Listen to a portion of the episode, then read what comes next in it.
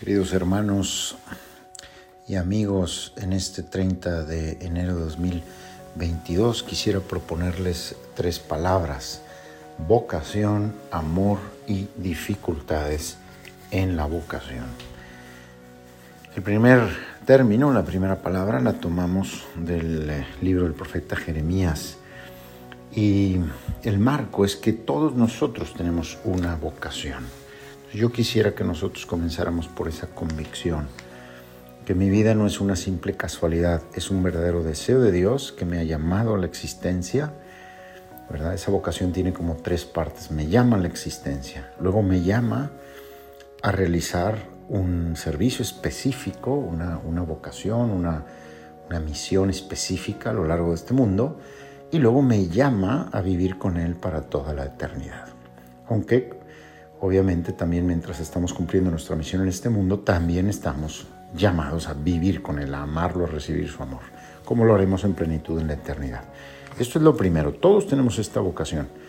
De distintas formas se realiza, pero la esencia es la misma. Y dice el profeta Jeremías, en el tiempo de Josías, el Señor me dirigió estas palabras. Te propongo que escuches estas palabras como dirigidas a ti. Desde antes de formarte en el seno materno, yo te conozco.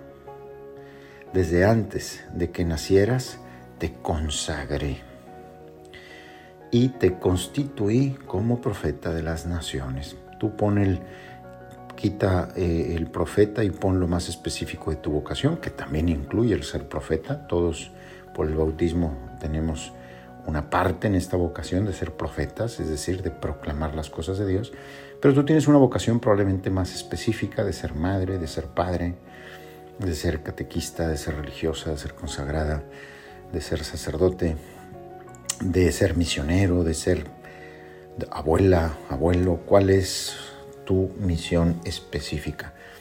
Te consagré y te constituí Fíjense la palabra que, utiliza constituir. hablamos de la constitución de un país, hablamos de la constitución de una organización religiosa, por ejemplo. O sea, es lo que, lo, lo, lo que le da estructura y fuerza, ¿no? Y luego más abajo dice, hoy te hago ciudad fortificada, columna de hierro, muralla de bronce, o sea, yo te hago fuerte, irresistible eh, eh, ante los enemigos frente a toda esta tierra. Así se trate de los reyes de Judá, como de sus jefes y de sus sacerdotes o de la gente del campo. Independientemente de los roles o de lo que nosotros llamamos personas importantes en este planeta, hay algo más importante, que es Dios y que es y que eres tú como hijo hija de Dios que te ha dado una misión muy específica. Entonces, eh, si en la vida dudamos si vamos por buen camino, si no vamos por buen camino, si lo que hemos emprendido, pues a lo mejor se nos ocurrió a nosotros y no estamos seguros si fue lo correcto o no fue lo correcto. Aquí, eh, o, o cómo lo vamos a realizar, aquí hay que recordar estas palabras del Señor. Tú no estás ahí por casualidad, tú estás ahí porque yo te consagré, te constituí y yo te conocía desde el vientre materno. Esto nos da mucha paz y mucha seguridad. La segunda palabra es amor. Dice eh, eh, eh, San, Pablo, en esta segunda lectura, que nosotros podemos tener el don de lenguas, el don de profecía, el don de ponle todos tus dones, tus mejores capacidades. Hay quien tiene una capacidad de relaciones humanas increíble, hay quien tiene una capacidad organizativa increíble, hay quien tiene una capacidad artística, una capacidad deportiva increíble, capacidad política. ¿Qué capacidades tienes tú? Una capacidad de tener a la familia junta, una capacidad de, cocinar, de tantas cosas, ¿no? De tantas cosas valiosísimas. Y a veces ponemos ahí nuestra seguridad y nos identificamos con eso y decimos, yo soy fulano, fulana porque tengo esta capacidad. Y aquí San Pablo viene y nos dice, no, no, ve más profundo. Esa no es tu fuerza más profunda, ni tampoco es el sentido más profundo de tu vocación. No estás aquí solo para realizar una tarea, sino que de todo esto lo más importante es el amor. Aunque hablara lenguas de hombres y de ángeles, si no tengo amor no soy nada. Aunque tuviera el don de profecía y penetrara todos los misterios, y aunque poseyera en grado sublime el don de la ciencia, y mi fe fuera tan grande como para cambiar montañas de lugar, si no tengo amor no tengo nada. Aunque fuera, aunque repartiera todas las limonas eh, y mis bienes, y aunque me dejara quemar vivo, qué increíble es esto, si no lo hago por amor, nada, de nada me sirve. El amor es compresivo, servicial, no tiene envidia, no es presumido, no se alegra con la injusticia, sino que goza con la verdad, lucha por la verdad. Disculpa sin límites, confía sin límites, espera sin límites, soporta sin límites, es paciente porque ama. Y, por eso no le da una fecha de caducidad a las personas que están, sino, sino que, lo que, le lo que le importa es salvar a esas personas dura para siempre también, porque Dios es eterno y Dios es amor y dura para siempre. Bien, pues en esas cualidades que el Señor nos ha dado para realizar nuestra misión son instrumentos, herramientas para encontrarnos con el amor a Dios y al prójimo y a nosotros mismos y para hacer crecer ese amor. No son esas cualidades o esos dones el fin de nuestra misión, sino instrumentos para lograr el fin que es precisamente el amor. Cuando era niño, dice San Pablo, yo pensaba como niño, sentía como niño, hablaba como niño. Pero cuando llegué a ser hombre, hice a un lado las cosas de niño. ¿Qué nos quiere decir San Pablo con esto? Qué interesante. Dice, en, en este mundo hay como etapas de maduración en las personas. Y nosotros vemos que nosotros mismos o las personas que nos rodean pueden hacer grandes sacrificios y afanarse en esta vida por cosas que son pasajeras, que, valen, no valen la pena. Eso es inmadurez. Eso es inmadurez. Entonces, sí, cuando era niño yo buscaba esas cosas. Pero cuando voy madurando en la fe, voy madurando en la fe, voy madurando en la, en la sabiduría humana y cristiana, digo, lo importante es el amor.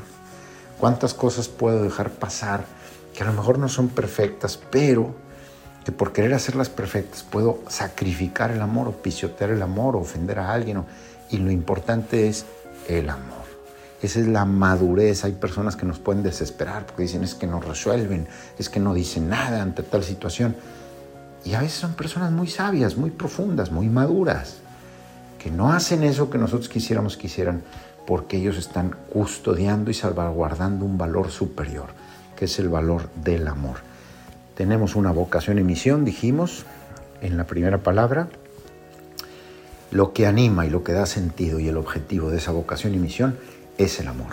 Segunda palabra. Y tercera palabra, las dificultades. Jesús, en el Evangelio lo vemos saliendo de la sinagoga, que inicialmente fue muy aplaudido y todos muy impactados por, como veíamos el domingo pasado.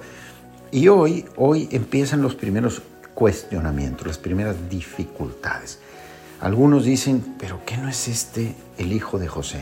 Ahí está la primera dificultad, el no ser capaces de ver a Dios en las cosas ordinarias, como él era hijo de José, un, vecino más del barrio, de una aldea pequeña, decían, pues este es, esta es una familia normal, ordinaria, y no supieron ver a Dios, al Mesías, en esa familia ordinaria. ¿Cuántas veces en nuestra propia vida nosotros podemos vivir de una manera muy horizontal, o sea, muy solo con cosas terrenas, y no vemos que ahí está la mano de Dios obrando en nuestras vidas, en lo ordinario de nuestras vidas, y también en la de los demás.